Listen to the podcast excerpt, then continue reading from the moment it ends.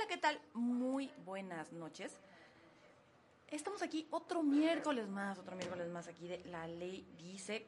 Ha pasado muchas cosas esta semana, licenciada. Se puso fuerte la, Esta- pesa- la- la- se puso fuerte la Lo pesada semana.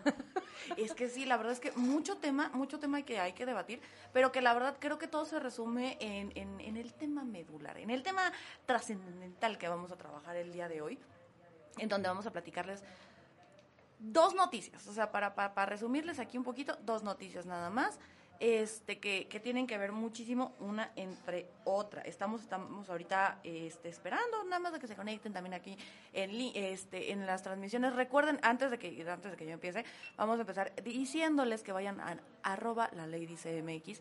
De- Estamos en todas las redes sociales, pero ahorita específicamente estamos totalmente en vivo a través de Facebook para que usted nos pueda sintonizar, para que usted nos pueda dejar mensajitos, que el saludo, que no sé qué, que entregar. Pero bueno, ya después de que ya les eché todo este show, licenciada. Hola, buenas noches. Hola, buenas noches. Hola, por favor, buenas presente noches. usted también, redes sociales, todo.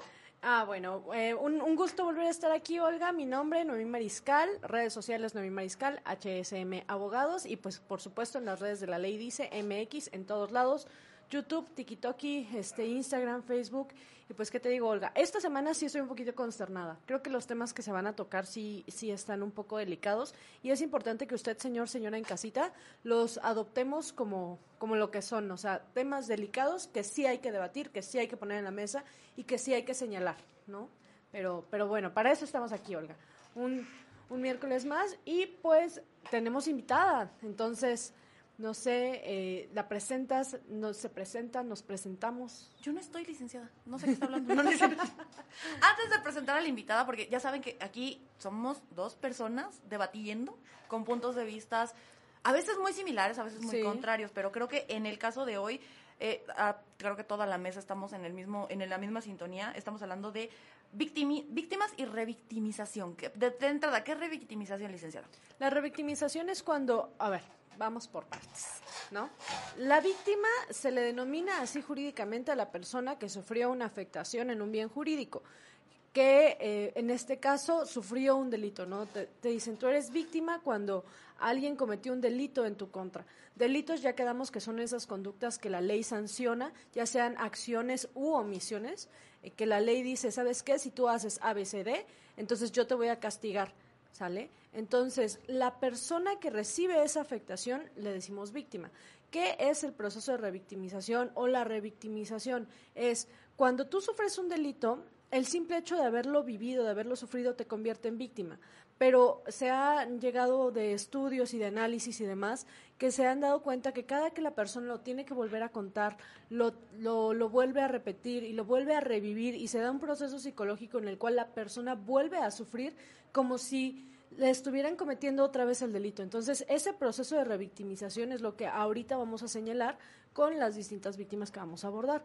Que, ojo, quiero hacer hincapié en el hecho de que el tema de víctimas se utiliza en tema jurídico, pero tanto socialmente como psicológicamente se está adoptando. Hay una corriente relativamente reciente en donde ya hablamos de sobrevivientes, ¿no? Por ejemplo, se usa mucho en temas de violencia familiar con, con las sobrevivientes o los sobrevivientes de violencia familiar para que no quede este estigma social de, ay, ella es la víctima o él es la víctima de tal situación, en donde se da como un, un menoscabo o un menosprecio a, a la persona como tal, que ya de por sí, pues él fue quien sufrió la afectación, no tendría por qué ser juzgada nuevamente, ¿no? Y que como usted dice, ahorita hablamos de un tema legal, o sea, de cuando ya viene un tema de denuncia, cuando ya viene un tema en donde se, se activa el sistema Así es. judicial.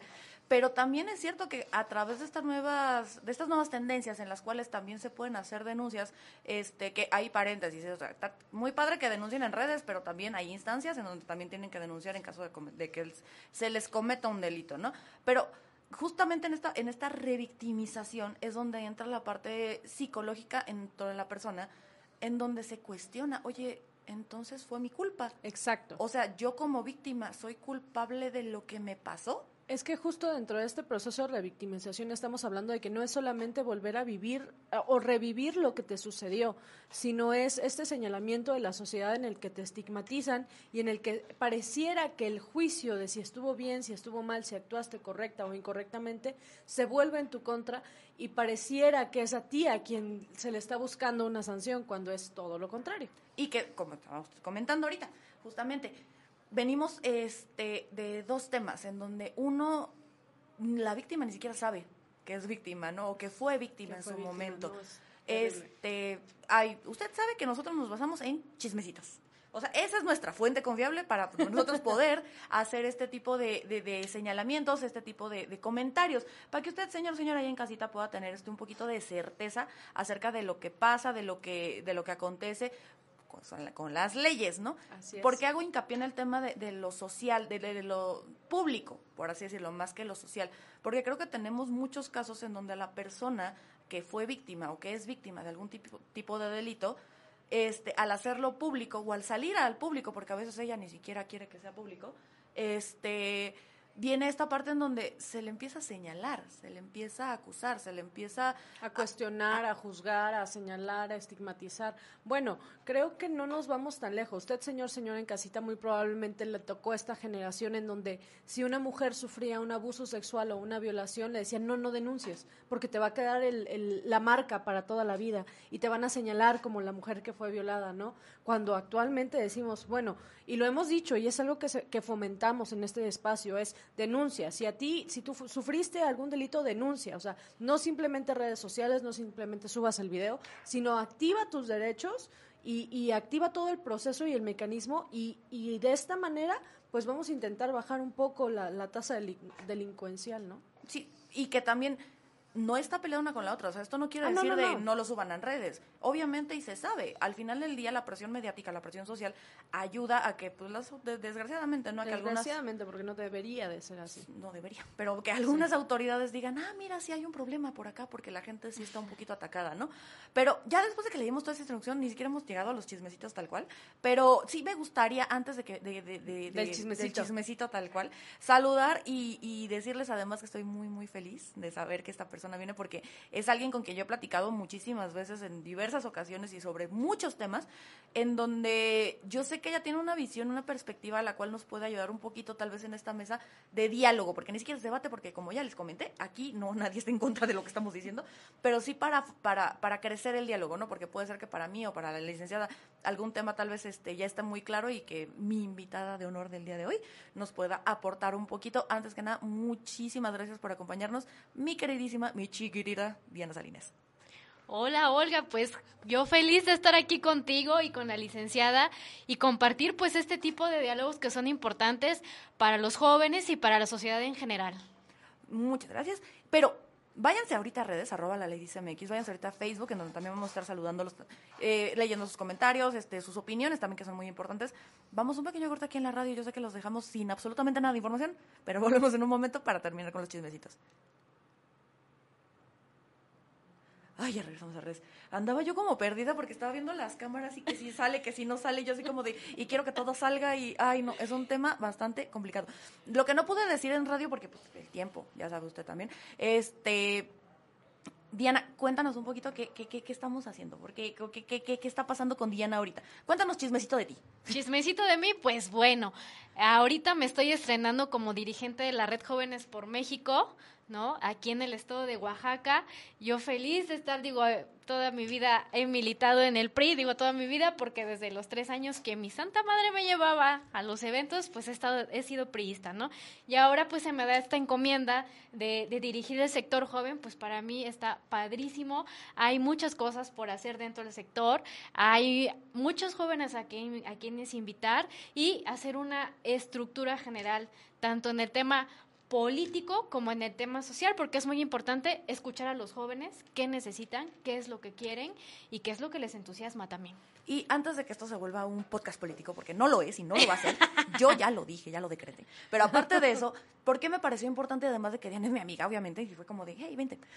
Además de eso, creo que porque si hay un sector que ahorita está levantando la voz, es el sector juvenil. Así es. Está O sea, impresionante la participación que actualmente, y no, y como decías, no solo en política, sino en tema social, que los jóvenes están teniendo, y creo que todo este tema de redes sociales, que también lo, lo hemos platicado aquí, es una nueva plataforma en la cual jóvenes y, y desde antes, ¿no? Desde adolescentes ya, ya están diciendo, bueno, ¿sabes qué? Sí, sí quiero alzar la voz, sí quiero tener opinión y voz y voto en esto, entonces ya están manifestando sus ideas y está interesantísimo.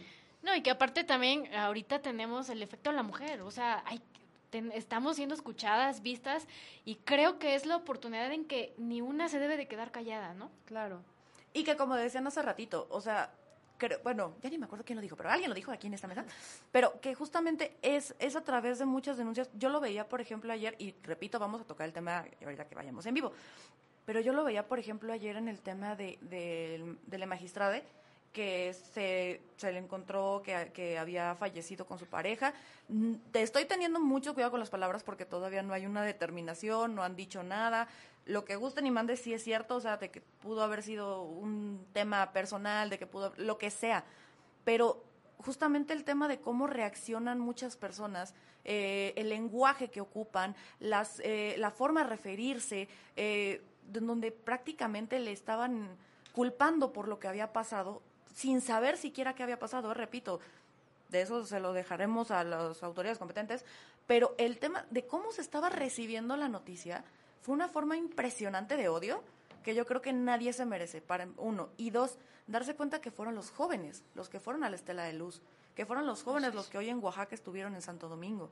Fueron los jóvenes los que levantaron la voz sin tal vez tener ningún conocimiento, ni lo conocían, pon tú, Y es pero el darse cuenta, vámonos. Claro, es que sabes qué me, qué me llama la atención. Y digo, es, es un tema que al- en lo particular sí es doloroso porque dices, ¿cómo es posible que alguien pueda alegrarse o que puedan hacer comentarios de odio tan duros como los que se hicieron cuando se dio la, la noticia de, del homicidio? Porque hasta ahorita eso es lo que manejan las autoridades. La fiscalía eh, salió a decir que es un homicidio.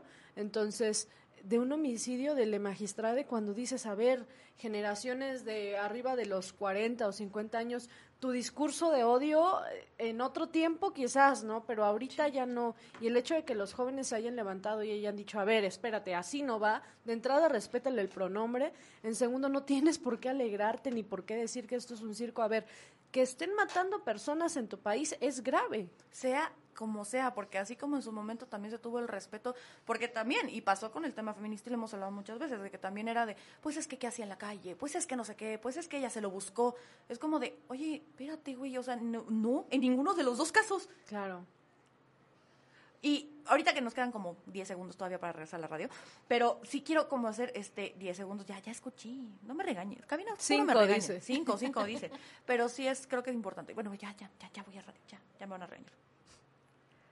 Regresamos aquí en vivo a La Ley Dice. Estábamos aquí un poquito fuera de cámaras, este, platicando un poquito, dando un pequeño este, spoiler de lo que vamos a platicar. Este, como ya ahorita en redes ya, ya abordé un poquito uno de los temas, mejor en, en radio voy a empezar con el otro tema. Excelente. ¿Por qué? Porque quiero. si, no le gusta, puede. sí, si no le gusta, tenga su programa. Ay, Pero, Básicamente. básicamente. Pero, este, creo que si no tienen la oportunidad de aquellos que vivimos adentro de las redes sociales, a falta de televisión, este, escuchamos mucho esta noticia de un podcast, otro podcast y otro podcast, pero de un podcast en donde hay una persona a la cual personalmente yo seguía, me gustaban sus tips, la verdad, o sea, tiene dos, tres muy buenos consejos. No había tenido yo oportunidad y hasta la fecha no he tenido oportunidad de ver el podcast donde ella, este, según tengo entendido, busca, este, ¿cómo explicarlo? Busca historias de vida que le inspiran y que con esto ella espera también inspirar a otras personas. En este caso, pues tuvo este un desatino y, y la verdad es que sí fue un desatino porque quienes también la quieren satanizar, aguántame tantito, vamos a ese punto. Pero tuvo el desatino de que ella escuchó una historia romántica que para ella le gustó mucho y va y lo expone, ¿no? O sea, van, va esta pareja, platica y spoiler, señor, señora, si usted no se enteró por, por redes sociales, el tema básicamente fue un, un adulto, un, un joven de 30 años, es seduciendo a una niña de 15. Ojo, estas dos personas ahorita están casadas, este, tal vez para algunas generaciones, pues, de, de- de la mía para arriba, por así decirlo, era una historia que escuchábamos romántica, como lo vio esta persona, este, Florencia Guillot, que, fue, que es la, la conductora de este podcast, para ella fue como de, ay, qué bonito, ay, se enamoraron. Y yo así, te paras sobre la mesa, ¿no? Y deja tú que te paras sobre la mesa. A mí lo primero que me brincó, y ya lo hemos hablado en otros podcasts, incluso hay todo un programa sobre eso y vamos a retomarlo, me recordó pues Gloria Trevi. En donde es otra persona que fue manipulada en una edad, valga la redundancia, totalmente manipulable, en donde puede, en donde esta persona adulta, con experiencia, con conocimiento, pues voluntaria, como fue el caso de Sergio Andrade, o quizá, porque no nos consta, involuntariamente, como pudo haber sido esta, esta persona del podcast, que sabemos que puede que no, pero vamos a dejarle ahí, ¿no? Porque era normal. O sea, ese es el punto que quiero como dejar un poquito claro.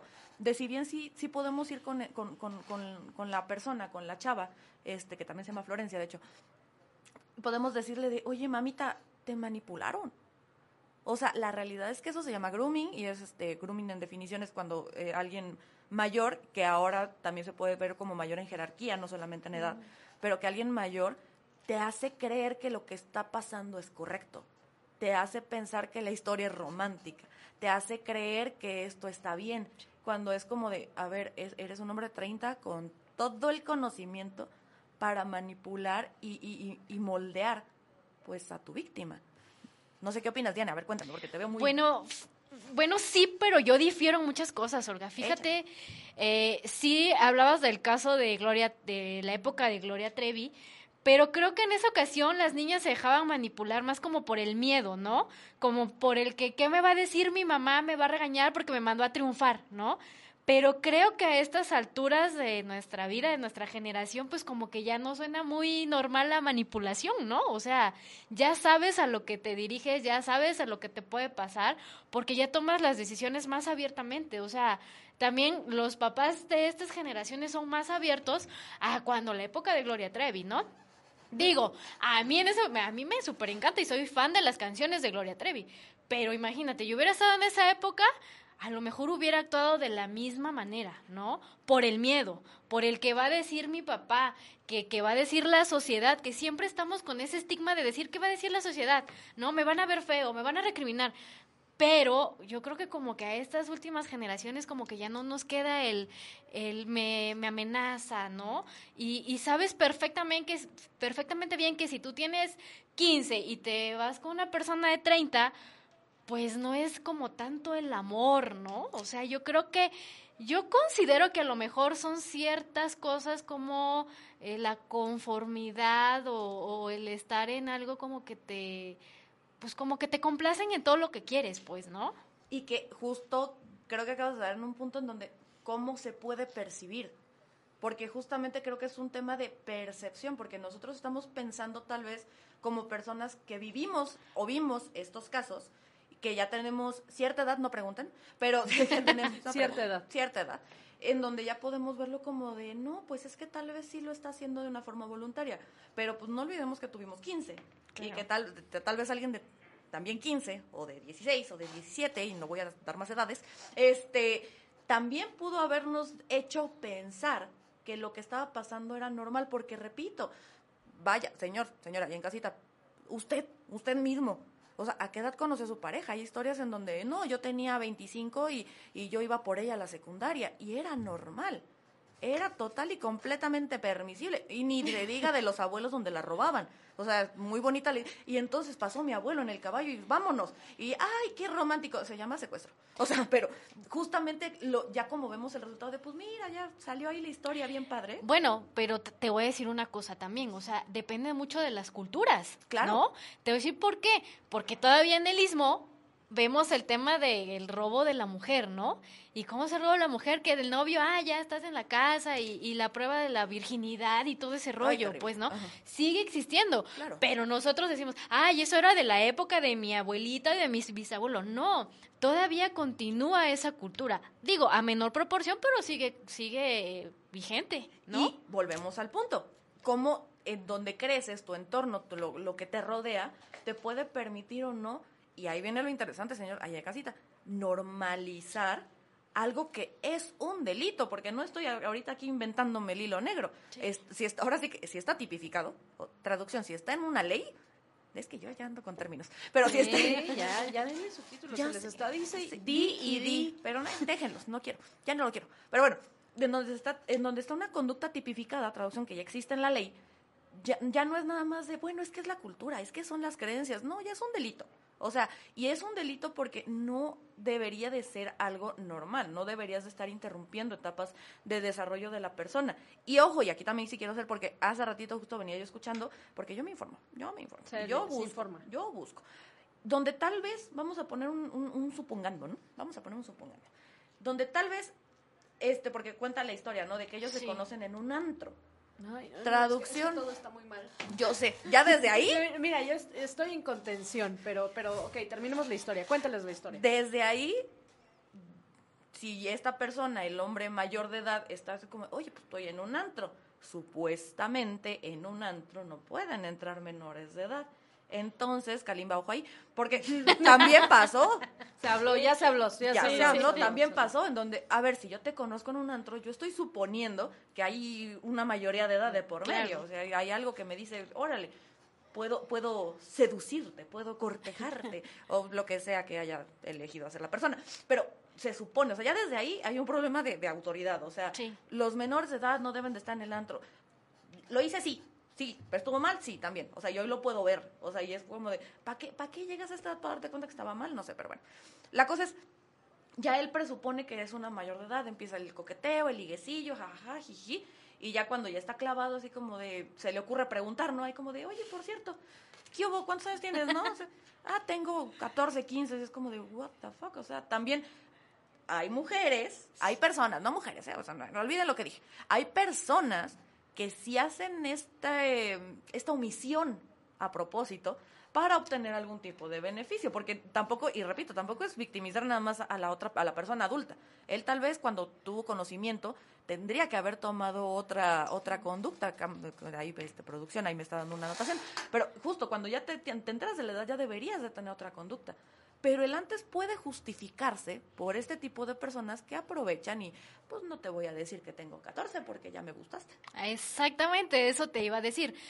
O sea, cuando alguien te quiere ligar por Facebook, por cualquier red social, o sea, empieza así con el liguecillo, como bien dices, y hasta lo último te dice, ¿y cuántos años tienes? ¿No? Pero obviamente, o sea, es de ambos lados, o sea, mujer y hombre, ¿no? No es solamente la mujer que dice, ah, este ya me gustó y, ah, pues tengo 18 o tengo 20, ¿no? Porque hasta en cuentas de Facebook tú te das, o sea, has visto que se ponen mayor edad las mujeres o los hombres, ¿no? Cuando no es así. Entonces, no es tampoco como defender esa parte, pero también tenemos que ser realistas, ¿no? Y tenemos que hablar con la verdad. Y sí, yo creo que sí existe mucho el tema del am- enamoramiento, pero creo que va muy de la mano la forma y el trato a estas alturas y a estas generaciones, vuelvo a repetir, ¿no? Porque como bien decías anteriormente, pues nuestros abuelos, o sea, bisabuelos, había mucha diferencia de edades y para ese entonces no decían, oye, pues estás muy chica para que te cases con él, ¿no? O sea, como que a la edad de que la- nosotros ya tenemos, ¿no? Por Que eso, decir. por eso en las reuniones familiares es de, y tú no te vas a casar, y tú no vas a tener hijos, ¿no? Porque anteriormente, pues las mujeres se, se casaban muy, muy chicas, ¿no? Y ahora, pues el tema del enamoramiento, pues yo creo, creo que depende mucho del trato que le da un hombre a una mujer. Y no quiere decir que esté bien, ¿no? Porque como dice, si está en la ley, es un delito, ¿no? Pero uno como mujer o la otra parte no lo ve así, ve el tema del, ay, que estoy emocionada y, y me gustas y me siento bien contigo, ay, es el amor de mi vida, aunque no sea cierto. Vamos a un pequeño corte aquí en la radio, vamos, y pero, pero ahorita en redes vamos a hablar de vicios de consentimiento, en donde se puede manipular el, el, el hecho de que tú creas que quieres algo, pero porque te están condicionando. O sea, no lo quieres, en realidad no lo quieres, algo te da cringe, algo así como, uy, no me encanta, pero ay, qué bonito me trata, entonces lo voy a permitir. Vamos a un pequeño corte, vamos a seguir en redes hablando de este tema. ¿Qué anda redes? ¿Qué anda redes? Hola. Es que sí estoy atacada. Y- No, es que la licencia está a dos de morder su celular. Literal, estoy, estoy, estoy, este, sí, no, no. Es que sí, o sea, y yo estoy de acuerdo también en el tema, o sea, también estoy de acuerdo con Diana porque yo también, o sea, vivo, veo una relación en donde la diferencia de edad pues, son 15 años. Sí. Ambos eran mayores de edad, ahí sí. Pero también en donde te quedas pensando, se supone que ya hay estudios en donde ahorita el tema de, de la adolescencia es hasta los 20, 20 Es que- 25. es que, ¿sabes qué? Que, que yo ahí sí, y, y quizás soy muy frontal con esto, ¿no? Pero es, a ver, hace 40, 50, 60 años no estaba bien. Hace 10 no estaba bien.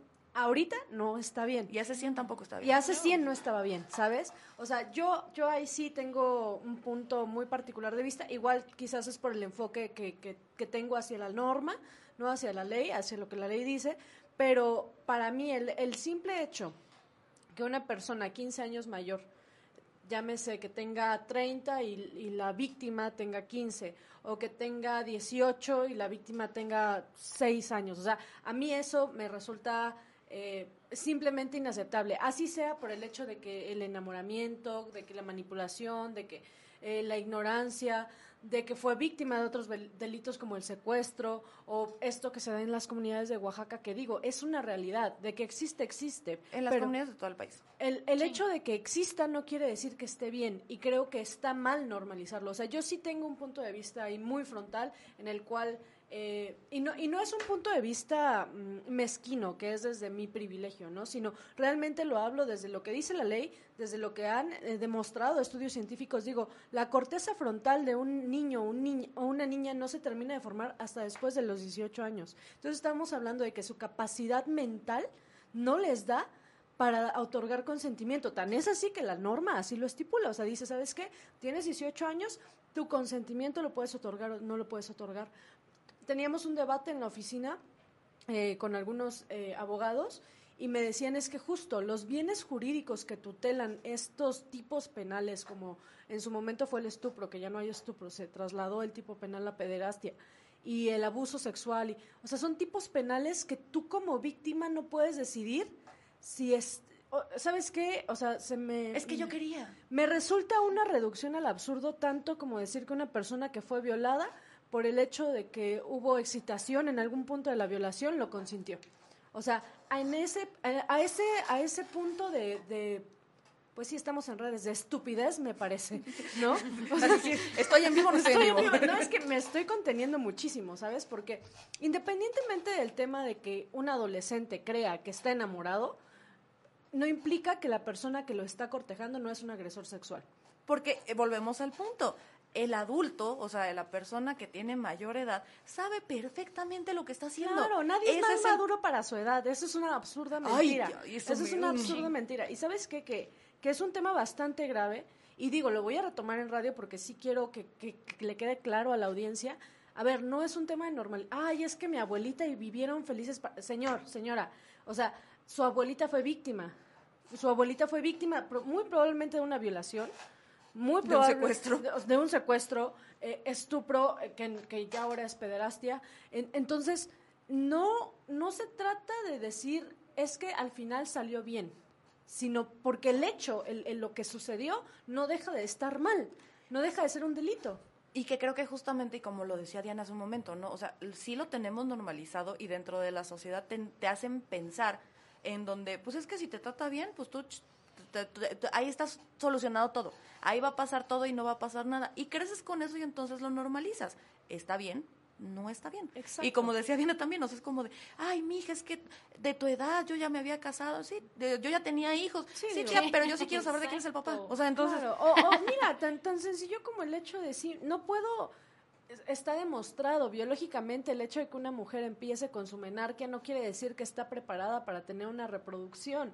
Entonces, e- es absurdo que hace 100 años decían, bueno, ya eres una mujercita cuando te llega tu, tu, tu primera regla, ¿no? Y es como, a ver, no, no soy una mujercita, ni ahorita en 2023, ni en 1920. o Soy sea, una niña que Sigue menstrua. siendo una niña, una adolescente que menstrua. Simplemente, y, y creo que lo bonito de esto, y digo lo bonito porque quiero rescatar algo de toda esta basura, es los derechos humanos, los derechos eh, fueron evolucionando, ¿no? Lo hemos dicho muchas veces. Y nos dimos cuenta, los legisladores se dieron cuenta, la sociedad se dio cuenta que un hombre de 30 años seduciendo a una niña de 15 años está mal. Y que volvemos al punto, y que también por eso creo que me, me interesa muchísimo escuchar también el tema de Diana, porque venimos justamente de un tema en donde la- son los jóvenes los que empiezan a señalar esto, son los jóvenes es. los que empiezan a dar la pauta para que puedan decir, este, enseñarle a los abuelos y a los papás de, oye, esto no está bien, No es normal. no debería serlo. No debería ser normal. Exactamente. Porque es que desafortunadamente nos vamos hacia los estigmas de la sociedad y entonces es cuando vamos normalizando, ¿no? Pero de que no está bien y no es normal, no está bien y no es normal. Y ¿no? aún respetando, obviamente, el tema cultural. y- Exactamente, sí, definitivamente. O sea, pero te digo, es mucho el estigma de la sociedad, pues, ¿no? O sea, tú te vas a una reunión familiar, ahorita sí podemos decir y te volteas a la tía, a la mamá, a la abuelita y decirle, oye, respeta mi vida, ¿no? Yo la quiero vivir de esta manera. Ya te tocó a ti, ya dame chance. Ya. Vamos a rezar. Regresamos aquí a La Ley Dice. Y si no se fue a redes para seguir escuchando el chisme, la verdad se perdió algo bien padre. Antes de que pasemos al, otro tema en donde también se habla de una victimización y en donde, como comentábamos hace rato, la verdad es que valiosísima la participación de- de los jóvenes en general, en donde ellos son los que están poniendo como la punta de lanza en señalar estas conductas que no deberían de ser normales. Pero antes de irnos le digo, antes de cambiarle el tema y cambiarle la- la- el discurso, por así decirlo, este, licenciada, usted tenía algo bien importante. Mira, es que estaba yo atacada. Bueno, quienes Pero ya se relajó. Sí, no, no, y ya estoy, sigo atacada, pero bueno. Eh, quien no nos vio en redes tiene que ir a verlo, pero lo que quería yo puntualizar es, ahorita ya escuchamos que, bueno, el tema de la manipulación, que si sí, que si no, que, pero algo que quiero ser muy firme en esto, y lo decía yo en, en redes, quizás es por mi postura, por el enfoque legal que, que yo tengo, pero no es solo no es solo una opinión aislada, ¿sale? Hay hay información a nivel biológico, neuronal, psicológico, social que establece que, a ver, una persona menor de 18 años no tiene su corteza frontal formada, el consentimiento que dé no, no puede consentir una acción como consentir relaciones sexuales, no puede consentir la disposición de sus bienes y, y tan es así que, que las propias leyes han cuidado esta parte y han dicho, a ver, a partir de los 18 años tú vas a poder decidir. No solo se adquiere el derecho al voto, se adquiere el derecho a que tú decidas qué vas a hacer con tu libre desarrollo de la sexualidad, que tiene que ver con el tema que viene, que va a, te- a- que va a ver con, tienes bienes, tienes patrimonio, decide tú cómo lo administras, cómo lo vendes, cómo lo rentas, lo que quieras, pero ya que tengas una capacidad jurídica y que creo que es lo que estamos perdiendo un poquito de vista en, en esto, ¿no? Tú en esta romantización. en esta romantización. Tú hablabas hace un momento del término grooming, que realmente es algo que salió ahorita en redes sociales, pero a ver, el estupro está regulado, el estupro que es esta Figura. esta figura jurídica es un delito. Era un delito. Ahorita ya se trasladó al tipo penal de pederastia, al menos aquí en el estado de Oaxaca, pero está regulado en México hace 60 años. Y la tragedia era que antes, si el señor se robaba a la señorita de 14 años, eh, mi- si no se casaba con ella, se iba a la cárcel. Pero, oye, Pero si se casaba, pero si se seis. casaba no pasaba nada. Entonces imagínate qué tan terrible a una niña de 12, 13, 14 años, 16 años, 17 años, que, que la pongas a vivir y la obligues a estar casada con su agresor sexual. Porque esa es otra situación que quiero dejar muy en claro. La persona que sostiene relaciones sexuales con una menor de edad o con un menor de edad, ojo, no es solo para mujeres, con un menor de edad, es un agresor sexual. Y así tiene que llamarse, porque el día que nosotros empecemos a llamar las cosas como son, las cosas van a cambiar. Cuando decimos, bueno, me lo encontré en el antro y tenía 14 años, lo que decías hace un momento, si yo sé que tienes 14 años, como por qué tendría yo que seguirte cortejando? ¿Sabes? O sea, ahí el adulto ya tiene la capacidad de decisión, el adulto ya sabe, su corteza frontal ya está formada, su sinapsis ya funcionó, y si no, vaya al médico, este, Vaya terapia. Vaya, te- ya terapia de Canasta básica. canasta básica, pero, pero justo. O sea, no pensemos que porque se enamoraron, que porque al final la historia salió bien, que porque tuvieron un final feliz. A ver, no. El hecho de que el agresor sexual haya seducido a la víctima y la víctima haya sido manipulada no implica que haya dejado de existir un delito. Y que creo que eso es lo importante a rescatar aquí. Que lejos de la opinión de si se fue manipulada, si ella aceptó, si como menor de edad tiene conveniencia o no tener una relación con, con alguien de mayor edad, eso es punto y aparte. Aquí el punto es, tú eres menor sexual, alguien quiere tener una relación sexual contigo mayor de edad, es un agresor sexual. Punto. Y, y perdón que sea yo tan, tan firme en esto, pero, pero creo que sí es muy importante. Porque- Llamar las cosas por su no, nombre. y ¿sabes qué es lo grave? Que México es el lugar número, ocupa el lugar honroso, el lugar número uno en pederastia a nivel mundial. Entonces, si nosotros que tenemos estos espacios para informar a la población, no los alertamos de lo grave de la situación, cuando usualmente hablamos de abuso sexual infantil o hablamos de tratas de personas infantiles con fines sexuales, la barrera que siempre hay es con los niños no. Y el tema no se toca, ¿no? Pero a ver, ojo, con los niños no implica el niño desde que nace hasta que cumple los 18 años. Entonces, no dejemos de lado esto. México es un país en donde se abusan sexualmente de niños de forma sistemática. Entonces, el querer decir, bueno, pero es que yo como menor de edad a veces lo consiento o no lo consiento, bueno, eso es, eso es una cuestión de educación y que nos faltan años luz de educación sexual. Y ahí quiero entrar yo. Porque Dale, dale. creo, y, y lo he platicado, lo hemos platicado, se ha platicado, en donde justamente también es cierto que hay adultos que también están en el riesgo, voy a poner muchas comillas, ¿eh? en el riesgo de caer ante personas que por su historia familiar, que por, ahí vayan a terapia los papás de estos niños, pero que Todos por... vayan a terapia. Todos vayan a terapia. Pero que justo donde tal vez esta persona menor de edad, por cómo fue educada por los padres, por los abuelos, por los tíos, sí tienen un despertar, una inquietud desde muy temprana edad. Y entonces encuentran dentro de un mayor de edad la forma de poder lograr algo a través de una manipulación. Sí es cierto. ¿Cómo se quita esto? Muy fácil, señor, señora, ahí en casita. Pregúntenle edad. Entonces, no lo den por hecho, nada más. Así, fácil, sencillo. Kalimba se hubiera ahorrado un gran problema si Sí, hubiera pregu- sí, sí, sí, ciento por ciento. Y educación sexual, Olga. O sea, que un niño tenga un despertar sexual prematuro implica que algo ahí no está bien. Exactamente. o sea, Entonces, ya lo hemos platicado aquí, en la prevención del abuso sexual infantil es muy importante tener esos foquitos rojos de, a ver, si me está hablando de sexo, ¿por qué me está hablando de sexo, no? sí, a mí que tengo ocho años. ¿no? Claro, O sea, o seis años, ¿no? O sea, a ver, algo está pasando ahí. Entonces, quizás este espacio eh, me escuche yo muy radical, pero sí emplearlo para decirles, está mal, es una agresión sexual. Y México ocupa el primer lugar en, esta, en este tipo de delitos. Entonces, algo estamos haciendo mal como sociedad. Y tal cual, o sea, creo que, y lo comentaba este, Dianita, es de los dos, o sea, podría ser de los dos lados, o sea, tanto, porque creo que es el punto que estábamos diciendo. Sí, es de los dos lados, o sea, no es nada más la mujer, sino también el hombre, o sea, también, también las mujeres tendemos a hacer eso, ¿no? De preguntar y, y querer conquistar y esa parte, y no, y no vemos, no normalizamos, lo normalizamos más bien, y no vemos hasta dónde podemos, pues, meternos en una bronca, ¿no? Y sí, sobre todo exponernos, o sea, es eso, o sea, como menor de edad que tal vez está atrás de un señor, porque es un señor.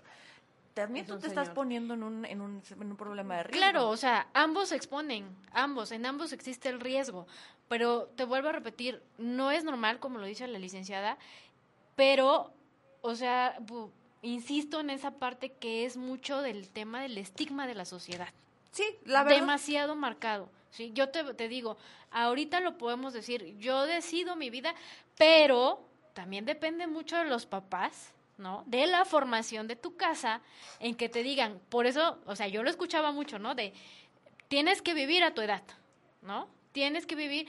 Y ahorita pues también el tema de las redes sociales es muy abierto, o sea, los niños de 5 años, de 3 años ya tienen el celular, ya se meten al Facebook y todo, y desgraciadamente los papás pues no están a la orden de pues con quién platicas y qué platicas, ¿no? Entonces depende mucho también de uno, o, uno que todavía no es mamá, pero tiene sobrinos y a lo mejor dedicar el tiempo para ver qué están haciendo. Yo ahorita veo que están entretenidísimos en un juego, en un videojuego, y se están hablando y todo, y también, también por ahí he visto a unos amigos que de ahí han hecho sus relaciones, ¿no? De mi amigo no vas a estar hablando, ¿ok? Porque Y, creo que nos está escuchando y nos está viendo, y no es Juan Carlos, ¿no? No es alguien que está aquí en cabina. Qué No es barbaridad. alguien que está aquí en cabina, pero fíjate, o sea, Pero saludos, ya- no voy a decir el nombre. Pero saludos, amigo, ¿no? Sé que nos estás escuchando y, y, y lo has hecho, ¿no? No en mala onda, digo, en el temita del juego, digo, yo en esas ondas sí no me meto, aunque estoy chava, no me meto en esas ondas del juego, pero ahí se están dando muchas relaciones de este tipo, ¿no? Y que ya es desde hace bastante tiempo, de hecho, este, saludos, amigo. Eh, vamos a un pequeño corte. Este, amigos, síguenos en redes, o sea, ve- vete a redes porque vamos a hablar de ti. Pero, vamos a hablar de ti. Vamos a un pequeño corte aquí en la radio y regresamos para el último segmento. ¿Qué? Ya sé.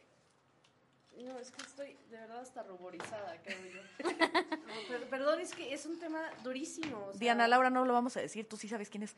No, no, no. Y también tú, Olga. Ah, no, yo sí sé, o sea, quedó No, digo, tú también te metes a jugar. Ah, sí, pero yo no hablo con nadie. Hablo con el amigo. No, Hablo sí, con Juan Carlos. Fíjate que a mí me ha tocado ver con mis sobrinos ese, ese jueguito. La verdad, no sé de qué se trata, pero escucho que están A Cabina hablando, también ¿no? Están, están hablando, están ahí interactuando y, y de repente están entre compañeros según de la escuela y veo que no, que tú vete a no sé dónde y yo, "Ch, niños, ¿no? ¿Y, y quién nos está escuchando? Ay, es mi tía, y ya, ¿no? Se callan, ¿no?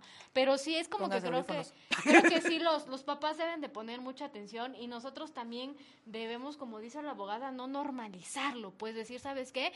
Esto está bien, esto está mal, ¿no? O sea, sí te puedes enamorar, a lo mejor, ay, el artista, ¿no? Pero, pero, pero nunca vas a tener ese contacto con ese artista del que ha sido tu crush, ¿no? ¿no? Pero... Me estás diciendo que, que mi sueño que todas las cartas que he mandado. No, Olga, no- también tú no normalices tanto, amiga, no, no bueno, te... pero es que al final, eh, digo, el, el que existe este amor platónico en los jóvenes es- está bien, o, o que mira, que encuentren y disfruten, porque ojo, la sexualidad no es simplemente el sexo, es desde un besito, desde me gusta mi compañerita, me gusta mi compañerito, mi orientación sexual, o sea, todo esto, entonces que lo disfruten con la gente de su edad, o sea, Y que sabes que ahí la neta yo, y por, por lo mismo que una vive en redes sociales, he estado viendo mucho una tendencia en donde creo que nosotros con nuestra edad y con nuestra información y como lo vivimos, de pronto tal vez pudimos pensar de, es que, a ver, si esto hubiera estado en mis tiempos de adolescente, yo habría hecho esto, esto y aquello. Y entonces desde ahí nosotros lo podemos ver mal, pervertir, no sé qué. Ojo, no quiere decir que no pongan atención, pongan atención. Pero sí viene una ola de mucha abstinencia porque pues, está muy fácil del hecho de pues hacerlo todo virtual digital, virtual digital, no hay enfermedades, no hay embarazos no deseados, no hay ningún otro tipo de interacción. Mm, Entonces es como de, pero de todas maneras tienes 10 años, no tendrías que estar pensando en esto. Claro, o sea, hay, hay otras cosas, hay ot- otras etapas de crecimiento, ¿no? Y al final del día creo que aquí la, la, la carga real lo tenemos los adultos, o sea, desde no normalizarlo, desde no justificarlo, de quitarnos todo este costumbrismo absurdo en el que vivimos, en el cual, ay, bueno, pues está bien porque yo a, a- a tu papá le llevo 20 años, o no sé, 7 o 15 se me hace bien enfermo cuando de pronto te pones a pensar y dices, bueno, cuando mi mamá tenía, este, Me ha pasado. cuando mi mamá tenía, Sí, ¿sabes? O sea, cuando, cuando ya lo pones en ese contexto, o sea, cuando te pones a decir, cuando mi mamá iba en la primaria, ¿qué estaba haciendo mi papá? O viceversa, ¿no? O sea, si mi papá se estaba titulando, mi mamá estaba gateando, naciendo. O pensando en uno incluso, o sea, que creo que es lo que vimos. oye, por eso a veces así, eh, cuando eh, echando relajo, a veces decimos, es que el amor de mi vida no ha nacido, ¿no? O- o- ve a No terapia, güey. manches, sí. Todavía, Sí, oye, tal sí. vez el amor de mi vida no está en el mismo código postal, es diferente. Es- eh, sí, es totalmente diferente, Yo sí lo creo, ¿eh? Yo sí Y lo por eso lo sigues buscando. Ah, claro, o sea, Claro. en mi El código postal, no no está. está. No. No, o sea, Definitivamente. pero es, es, es totalmente distinto. Y mira, que tú hace rato decías, eh, ponías un ejemplo, decías, bueno, los dos ya eran adultos. Es muy distinto. O sea, ya tú adulto, tienes, te, te- gusta alguien que te lleva 20 años. 30, mira, 45, Mira, ponle. ya, o sea, pero ya tú tomas la decisión y es una decisión consciente. Ah, bueno, o ya, al no- menos ya eres pensada, un ¿sí? mayor de edad. ¿no? Pero, Exacto. pero pues digo, de 12, 13, 14, 15, 16, no manches, no, o sea, todavía estás para echar relajito, o Y sea, que te no podrían- clavarte con alguien. Y que, exacto, y que te podría decir alguien tal vez de, no, pues es que yo a mis 16, tú y ve a terapia. O sea, que tu realidad o tu existencia haya hecho que tal vez tú a los 16 hubieras sido, muchas comillas, maduro para tu edad, porque eso no Es- cierto. eso derivó de No. traumas. Deri- eso derivó de traumas. Eso se llama trauma, vete Sí, la terapia, sí, sánalo, Sí, piénsalo, algunas muchas heridas de abandono. Eso, eso así. del tema de la madurez, no, ¿eh? No, no, no, no. Cuando dicen, a tu corta edad estás muy maduro, no es cierto. Eso se llama manipulación, porque es Exactamente. justamente lo que quiere la persona. Es eso. Y que repito, porque ya no quiero que sigamos con esto. ¿Por qué? Porque no quiero, es mi programa. Pero, Ni modo. y ni modo. Ni Pero modo. no, Y creo la que queso. es muy importante hablando de la queso, el otro tema. Sí. Este, pero justamente en este tema de también puede ser que por justo esta normalización, ahorita voy a leer tu, tu comentario, Diana, pe- pero lo voy a leer en la radio. Pero creo que justo en donde podemos entrar en esta normalización, que también el adulto hombre también podría creer que está, no está haciendo nada malo. No, yo la tengo muy bien, la tengo muy consentida, la amo. Por, y porque la amo, Muy ¿no? Exacto. Muy enfermo, la verdad. Sí, perdón. yo lo sé, pero tal vez si te pones del lado de este hombre, bueno, porque va- puede ser mujer, sí, ya sé, pero pongámonos en el supuesto de este hombre adulto de 30 años que justamente puede creer que, que, que está bien o que es normal o que, o que es lógico lo que está haciendo porque le respeta, y ya me fui a presentar a su casa y ya hice lo que tenía que hacer y, y- y ella es muy madura para su edad, pues tal vez sí, él lo percibe así, por lo que él mismo vivió, por lo que a él le enseñaron, por lo que él tal vez eh, percibió en muchas cosas. Ya vamos a regresar a la radio, pero no, tampoco es normal. Y tú, hombre, también ve a terapia porque no es cierto. Estás manipulando, aunque no lo sepas. Regresamos aquí, totalmente en vivo la ley. Dice, me voy a ir corriendo ya nada más al último tema, porque si no, se me va a acabar y Cabina me va a regañar porque luego me extiendo. Entonces, en este tema de la normalización, en donde nosotros podemos ver ciertas conductas o ciertas actitudes que la, que, en donde encontramos tal vez que un sector, porque no está la sociedad, pero que un sector nos está apoyando en lo que nosotros creemos, pues también vienen a ser un tema, en este caso, de- en el tema del abuso, de, de que el estupro que ya no existe, sino que es pederastía. Pederastia. Pederastia. Pederastia. Pederastia. Sí, yo por eso me quedé. Pederastia, creo que sin dije mal. acento. Sin acento. Pero también viene un tema en donde los, eh, lo decíamos también la semana pasada, el tener este, esta facilidad de poder emitir juicios a través de las redes sociales pueden generar discursos de odio que no sabemos a quiénes le están llegando y cómo lo pueden estar atacando. ¿Por qué voy a este punto en el tema totalmente, este, ya hablamos creo que en la parte de la víctima, que no sabe que es víctima, con el podcast de Florencia Guillot, pero en este caso sí quiero hablar de la revictimización. Ya habíamos hablado en el tema pasado, en el programa pasado, de Nat Campos y de otras personas que se atrevieron a denunciar o que fueron víctimas de un delito y al haberse hecho público, la gente los empieza a señalar. Quiero retomar aquí ahorita nada más para terminar este este este, este bonito programa eh, el tema de, de el asesinato porque eso fue, eso sí es totalmente Sí, sí, indiscutible. El asesinato de la magistrada de eh, eh, Ociel Ociel. De Aguascalientes. Yo lo ponía en redes y, y, y lo puse porque de verdad lo creo. Esta persona hizo historia en México, 100%. Sí, O sea, eso- definitivo. eso no se ni discute. modo. Y la queso. O sea, porque hizo historia en México, el discurso que haya tenido, como lo haya hecho, crea un precedente importante para la comunidad en donde puedes seguir siendo tú, puedes seguir eh, eh, mostrándote como eres y ser un buen funcionario, porque hasta donde yo tengo entendido tuvo muy buenos resultados e hizo presentes históricos para la comunidad. Y que de repente yo pongo eso eh, en, en mi Twitter, ahí como, como sumándome a este, este clamor de justicia, y que en friega me empezaron a atacar. O sea, y fue como de, ¿a ti qué te importa? O sea, Mira, es que hay algo que la sociedad no hemos aprendido y es una palabra clave y básica que es el respeto. El respeto. O sea, yo tengo que respetar las preferencias de Olga, ¿no? Yo tengo que respetar los ideales de otras personas. Las, o sea, es un- este es un multiuniverso de pensamientos y lo que no hemos acabado de aprender como sociedad es que tenemos que respetarnos, ¿no?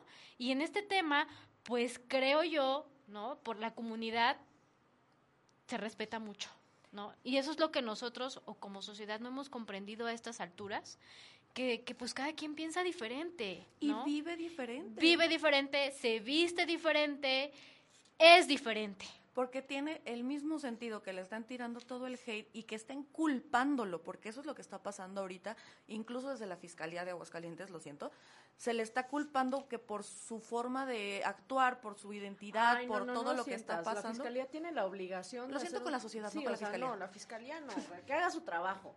y. Y yo, y yo ahorita Y, y acá. dudándolo, ¿eh? Y dudándolo. y porque- dudándolo. Pero es la misma fiscalía que a través de estos comunicados, en donde está sí informando y e intentando esclarecer la información, totalmente cierto, sí, pero en cómo manejan el discurso es revictimizar. La Claro. verdad es que al final del día es como de, pues es que, que ojo, eh, eso sí es bien importante, crimen pasional ya no existe. No, y ¿qué desde es hace de muchísimo. crimen pasional? No, es, que, es que parecía que estoy hablando de hace 100 años. O sea, Un poquito menos, porque sí, Sí, la verdad es que sí. crimen pasional se quitó desde hace no tanto. Era la misma justificación, porque así de ridículo es, es como de, ah, mataste a tu esposo porque lo encontraste con la amante, no hay bronca. crimen pasional. Sí, crimen pasional, no es cierto. Hay una hay un tema de conducta, hay un mini, lo que sea, pero al final del día, el ser quien es, que si fuera su pareja, que si no era su pareja, que si fue un pleito, que si no fue un pleito, sigue siendo un homicidio. Exacto. Punto. Punto. Entonces, en este tema de la revictimización, eh, la familia, porque obviamente pues este, es- ellos son las, las personas que directamente están recibiendo este tipo de, de señalamientos, y las personas cercanas a esta persona son aquellas que reciben todos estos discursos en donde se lo merecía, en donde es su culpa, en donde pues por ser como es, simplemente es un conflicto y es porque era de la comunidad y las personas de la comunidad son muy conflictivas y es como de, güey, se perdió una vida. O sea, es. tú, qué- ca- eh, no sé ni cómo decirlo, pero ¿qué tendrías que estar opinando sobre esta, esta terrible decisión? Porque muchas, muchas voces que estaban sonando en redes en contra de, de, señalar la- el crimen como era, lo que reclamaban era que justamente la comunidad se quería trepar en este crimen en donde era un tema de dos personas. Y es como, no, el, el punto del de- el, el clamor de justicia, porque además, y también se tendría que decir, se dijo y ni modo, y perdón este, a quien le ofenda, pero estamos hablando que se está señalando como un crimen pasional, que no existe, repito, en una sociedad en donde una joven que fue este agredida ya se sabe sexualmente y que se encontró en una en una cisterna se tiró solita Es que eso es lo grave, ¿sabes, Olga? Que en lugar de, y, y lo siento, Fiscalía, soporten.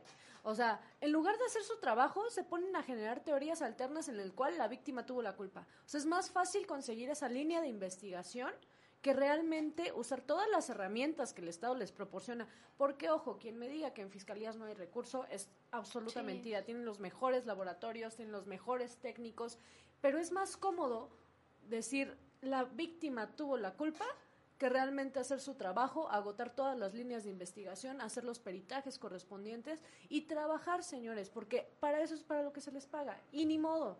Y ¿no? que, de nuevo, en ese tema en donde esta, esta jovencita también le pasó esto, y en el tema de, de Jesús, el que no sabemos, repito, puede ser que sea sea un tema de dos, pero esta revictimización constante entorpece y perjudica las, los- las líneas de investigación, porque justamente al encontrar las autoridades la salida fácil, porque ah, pues en la- ahí están diciendo, pues entonces ya no me meto, Fácil y sencillo se cierra el caso. y que además, en los dos casos, y también en el tercero que ya habíamos platicado en el tema de Florencia, viene esta ola de personas con más información, más conscientes, más este, sensibles, que son los jóvenes, a, a- a levantar la voz y a decir, oigan, por ejemplo, yo ayer me encontraba con una, ni voy a mencionar su nombre, una tuitera muy famosa, en donde replica, ella en una intención como de ayudar, replica imágenes de la escena de cómo lo encuentran y cómo todo. Y muchas personas de la comunidad es, oye, please, bájalo, es revictimizar, porque estás exponiendo a la muerte de la persona. Debate, debatimos, platicamos, hacemos lo que quieras, Genera una opinión, ¿no? las fotos no. Porque, y es que esto fue con, con el caso también de Ingrid, o sea, cuando se expusieron todas las fotos de Ingrid, eh, cómo había terminado su, su- cómo alguien terminó con su vida y cómo la lastimó tanto, y que fue este movimiento en Facebook, en Instagram, de si algún día desaparezco, esta quiero que sea mi foto, ¿no? Entonces es, a ver, el hecho de que tú expongas el cadáver de la persona que falleció es muy doloroso. O sea, creo que la simple noticia es dolorosa o, o debería dolernos. Y si no te dolió, cuestiónate desde dónde estás parado, porque estás hablando de otro ser humano. Independientemente de su orientación, de si era binario o no binario, es que no entiendo. Ok, se vale no entender, pero no se valen los discursos de odio, porque el lugar de donde estás opinando es, uno, la ignorancia, y dos, un- un- una emoción de agresión que es totalmente fuera de lugar. Pues, ya se fueron regañados. Pero sí Es que necesitaban. este, este, esta- est- estos temas sí son muy, muy delicados. Y no es, no es regaño, es información. Perdónenme, perdónenme, perdónenme. No, yo sí este, lo regañé. Mi firmeza. No, yo creo que sí, es, es meramente información. Digo, cada quien tiene su, se crea su propia opinión, su, tiene un criterio propio, pero como te vuelvo a repetir, todo es a base del respeto, ¿no? Yo respeto lo que tú piensas. Claro, me funaban en redes, ¿no? Nee, no creo. La licenciada. Serán views. Pero, mira, pero mira, yo la verdad sí quiero, quiero agradecer muchísimo a mi queridísima Diana. Creo que, como lo repetí muchas veces en este capítulo, el papel de los jóvenes para poder ayudar a señalar y a quitar la normalización en cosas que nuestros papás, nuestros abuelitos, nuestros tíos tenían tan, tan, repito, normalizado, tan, tan, norm, tan en la vida bien, cotidiana. Está bien. Claro, en donde te- te- se te culpaba a ti de, es que, ¿por qué saliste con el vestido? A ver, o sea, educa bien a los hombres, educa bien a las mujeres, educa bien a la sociedad. Y esto no Exacto. tendría por qué ser un tema en la mesa. Y la verdad es que quienes están levantando la voz y quienes están haciendo la diferencia, hoy en día, desde su trinchera, porque antes era de que salían a marchar, y hoy también salen a marchar, pero también toma las redes para poder hacer señalamientos y para poder hacer pronunciamientos que nos ayuden a entender por qué lo que pensamos no debería de ser normalizado.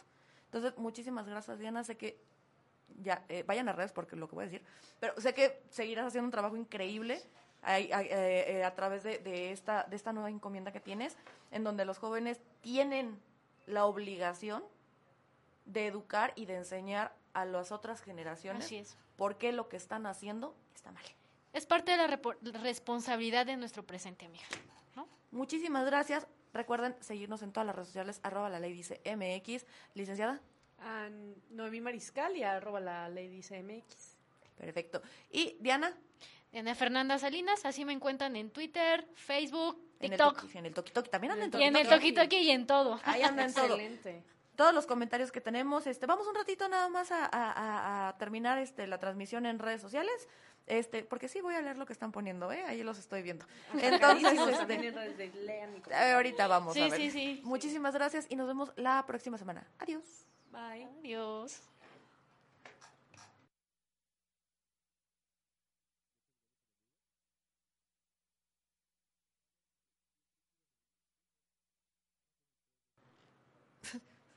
Ya no le entendí. Es que ¿para qué te quitas el audífono?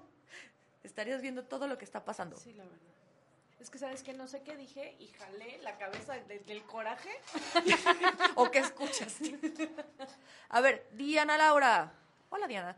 También es un tema sociocultural. Si se podría decir tan normalizado en las comunidades que se tendría... Diana, un saco más. Para que empezar por ahí. Cambiar poco a poco la mentalidad de las comunidades arraigadas de sus costumbres de casar o intercambiar a niñas en matrimonio por un bien material. Por supuesto que es un tema de fondo, por supuesto que se tendría que informar a las comunidades y decirle a las niñas, oye, este, pues, que no te vendan, güey. O sea, No te dejes. no te Es dejes. que de verdad, y hay casos en donde la niña caminó 14, 16 horas huyendo de su comunidad porque Sí. la iban a casar con un señor de 80 años. Y como también del otro lado, Sí, sí, niñas sí. que sienten que es un honor el haber sido seleccionadas por el Tata, o sea, Ay, no. como parte de su séquito. Pues fíjate que yo creo que a estas alturas ya no tanto es como que una mujer se sienta de que, ay, el tata me eligió a mí, ¿no? Mm, Yo creo que es más la huida de una, de una mujer que dice, yo no quiero estar con esa persona, pues, ¿no? Yo quiero estudiar, yo quiero ser alguien en la vida, una profesionista, o sea, tienen otra mentalidad. Y yo espero de verdad que esa mentalidad crezca, porque la verdad es que sí todavía se escuchan casos, y digo, por ejemplo, lo vimos en el podcast, esta chavita que creyó que a los 15 años haber sido cortejada por un güey de 30 era de, ay, que es el amor de mi vida y, es- y soy la más afortunada por tener... Ojalá fuera solo en las comunidades, pero justamente No, lo no, vimos en alguien que tuvo privilegios desde que nació. Pero, pues te digo, te vuelvo a repetir, Olguita, tiene que ver mucho con la educación de la casa. Sí, ¿no? y que justo es lo que yo decía.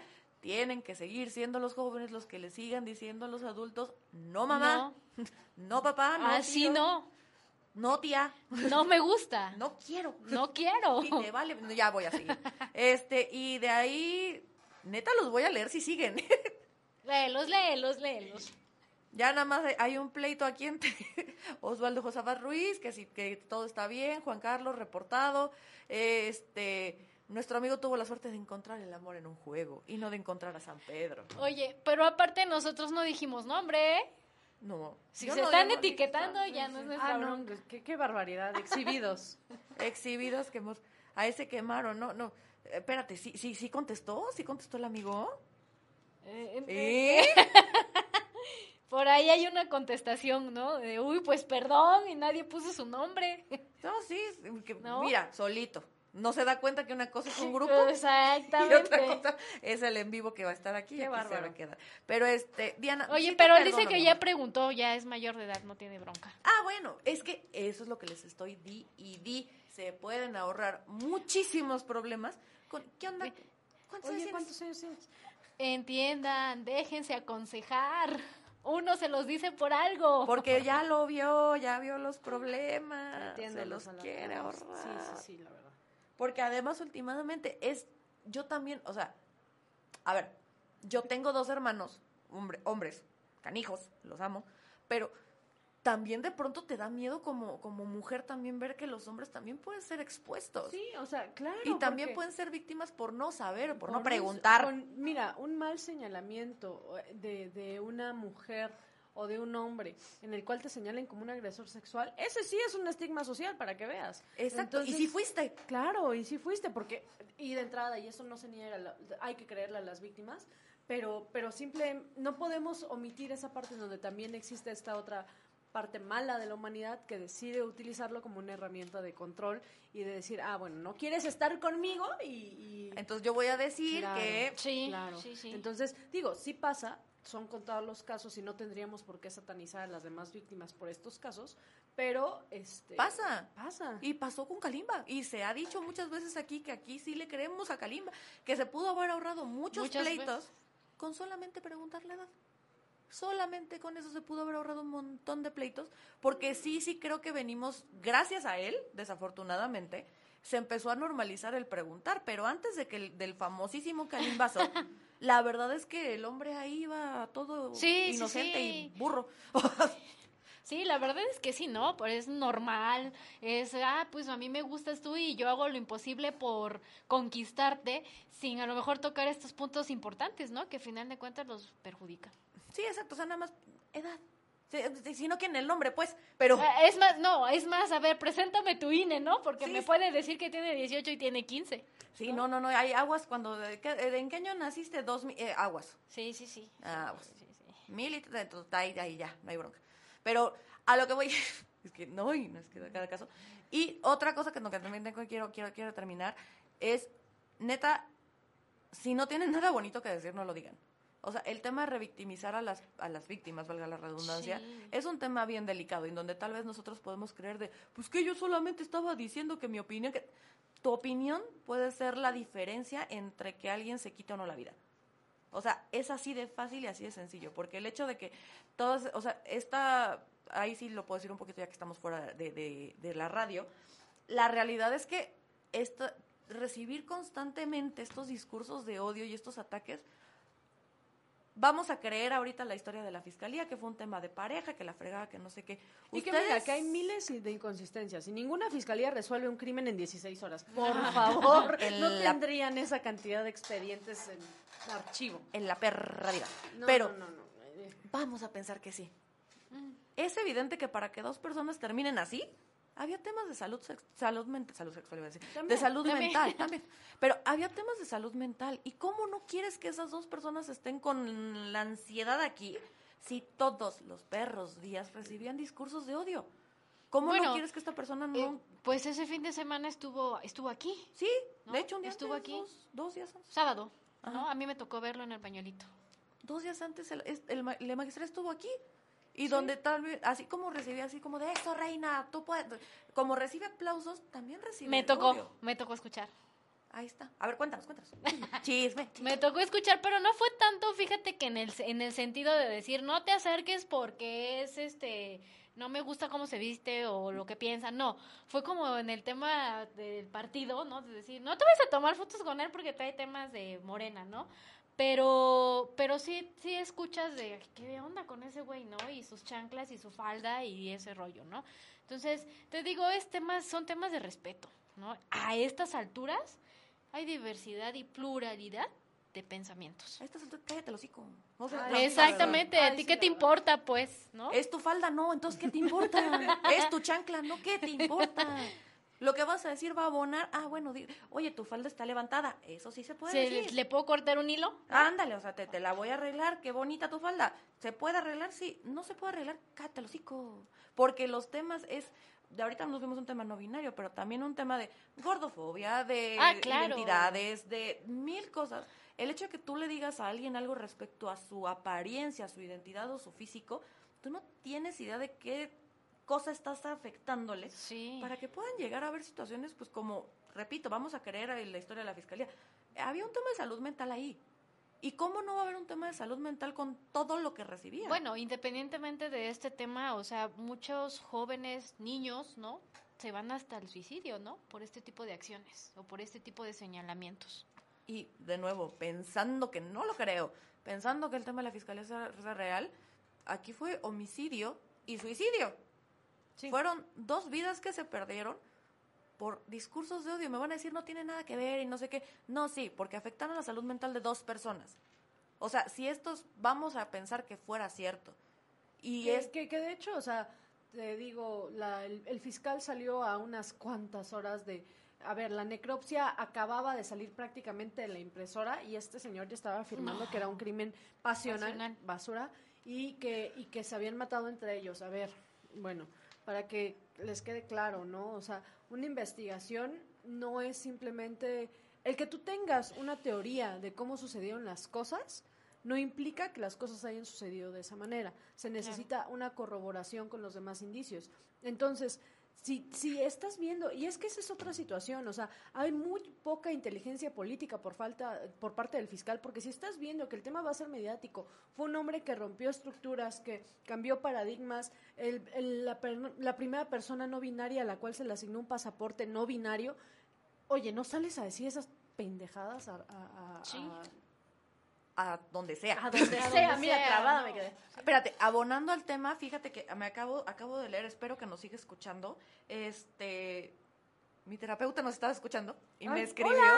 Hola, Angélica, ay, te quiero. Se te Pero quiere. eh, nos, nos estaba escribiendo, eh, querida Olga, buenas noches, la estoy escuchando. Interesante el tema, déjame te comparto. Un paréntesis, ya tenemos un capítulo con Angélica, ya dio todas sus credenciales. Angélica es una extraordinaria Y terapeuta. hay que traerla de regreso. Hay que traerla de regreso. Y si alguien sabe de tema terapia, es Angélica. Nos, nos abona un poquito al tema que estamos platicando, el tema de la edad, ¿no? Las diferencias de edad no son solamente cronológicas, implican formas de procesar las experiencias y la capacidad de dar una respuesta en igualdad y paridad como se esperaría en una relación. Tener en estos tiempos tanta información no hace un adolescente madura o competente Bravo, para vivirse en una relación con estas diferencias de edad, de estilos de vida y demás. Que en otro tiempo se hiciera y se normalizara, hizo muy difícil que se pudiera saber de los abusos, manipulación y control a los que estuvieron expuestos. Bravo, Angélica. Lo dijo alguien que sí sabe. Bravo, Angélica. Gracias, Angélica. Y que, volvemos al punto, sí, sí estaba normalizado, pero no quiere decir que estuviera bien. Y volviendo al tema también de, de los discursos de odio, que creo que es muy importante también abordar, este, nada más creo que yo concluyo con eso. O sea, de tengan mucho cuidado con lo que están diciendo porque no saben la repercusión que puede tener ahí enfrente. Y no, pues es que a la magistrada de diario le llegaban 10 mensajes bonitos y nada más está el mío de odio. Va a leer nada más el tuyo. Va a leer nada más el tuyo y el tuyo es el que se le va a quedar, mira, aquí Sí. le pasó a la magistrada y le pasa a todas las personas que, les- que se te ocurra tirarle odio. No, no emitas uno, porque una cosa es emitir una opinión, por ejemplo, ahorita que nosotros estábamos diciendo de esta pareja, en donde se de la, de la chava del podcast, nosotros estamos opinando opinión y es como de, vamos a quitar tu historia en general si esto pasara aparte, o pues a, a mí, este, no te metas con las personas. Sí, no te Punto. metas, ¿eh? respeta. ¿No? Y repito, insisto, muchísimas gracias Diana por habernos acompañado y que de verdad te vayas este ahorita a tu casita. Ya sé que no te vas a tu casa, que no, una reunión.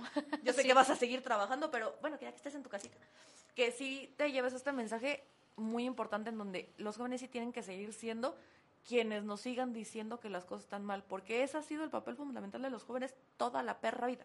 Sí. Decir Sí. cuando algo no está bien. Esos son los que Definitivamente. Ya no es tiempo de estar callados. Y los jóvenes, por instinto, por naturaleza, son revolucionarios. Y Somos revolucionarios. ¿Qué te ¿no? dijo? Somos. Joven, no sé. Pero yo, yo. Pero no, pero sí, ellos siempre han sido los que dan las, la- las pautas y las medidas en donde tenemos que romper con lo que la generación pasada decía.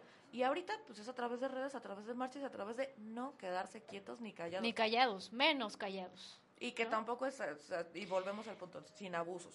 Exactamente. bueno, yo fui víctima de un tema así, ¿no? Sí, de un ataque y de, de que tú y que no sé qué. y No, y de, y de un tipo, pues, ¿no? Que me mandó cosas y me amenazó. Yo dije, bueno, ¿y este qué te pasa? Y lo tuve que hacer viral y por supuesto que desapareció, ¿no? Pero no me quedé callada. Pero en la cuando iba a la universidad, ahí sí guardé silencio. Porque no sabías. Exactamente, porque me dio miedo. Exactamente, porque toda, o sea, tenemos que tener claro, en algún u otro sentido, todos podemos tener historias en donde nos da miedo, pero cuando encuentras una comunidad, Así. una, una, a- un respaldo, Exacto, sobre todo un respaldo y que creo que eso es lo más importante, hacer llegar de que pues no están solos o no están solas. sí, exacto, o sea, eres joven, tienes algo que decir, eres una víctima, eh, tienes casos, tienes algo que decir, dilo, Así es. con la verdad. Eso es muy importante. Recuerda que un gran poder conlleva una gran responsabilidad. Las redes sociales son una gran responsabilidad. Y si quieres decir algo y si pasó algo, denuncia en las instancias correspondientes primero. Y si necesitas el respaldo de una comunidad, las mujeres feministas, de la que sea, de la, de la que sea, hazlo viral. Apóyate también en tu comunidad, apóyate también en otras personas que también te pueden ayudar con responsabilidad y que sean casos reales. También no abusemos de estas cuestiones porque si no, lo único que estás logrando si tú mientes en una acusación es invisibilizar a las demás víctimas. Porque va a perder peso y credibilidad absolutamente todo lo que se diga gracias a que a ti se te hizo fácil o se te hizo gracioso decir una mentira. Y eso también, ojo ahí, ojo ahí porque se regresa, ¿eh? Yo nomás digo. Muchísimas gracias por vernos una semana más. Este, ya dijimos las redes de todos, agradecerle a Diana que tiene una reunión ahorita. Este, dice Diana Laura, la encuesta de hoy, ¿quién oculta su edad, más su edad, hombres o mujeres? Porque también como dice Diana, algunas se nos ocultó la edad. Y también es cierto. O sea, también puede pasar de que el hombre de, ay, yo tengo 17 y no es cierto, tiene 25. Ay, no, manecito. Creo que las mujeres somos las que ocultamos más la edad. Fíjate que yo creo que 50-50. Sí. Yo creo que sí está bien parejo el piso. ¿eh? Con Sí. tal de, sí, los Sí. las personas, Sí. todos pueden, de nuevo, las personas, por el simple hecho de ser personas, pueden ser manipuladoras. Muchísimas gracias por acompañarnos. Ya los dejé todos regañados, pero, pero te- te- te- tenía que decir que sí se dijo. Y ni modo. Y Juan Carlos, ¿qué onda? ¿Por qué me estás viendo? No, es cierto. Saludos, muchísimas gracias a todos los que nos acompañaron, a todos los que estuvieron al- aquí al pendiente. Y nos vemos la otra semana. Ahí dejen ahí sus comentarios y ya no se peleen. Hasta luego. bye.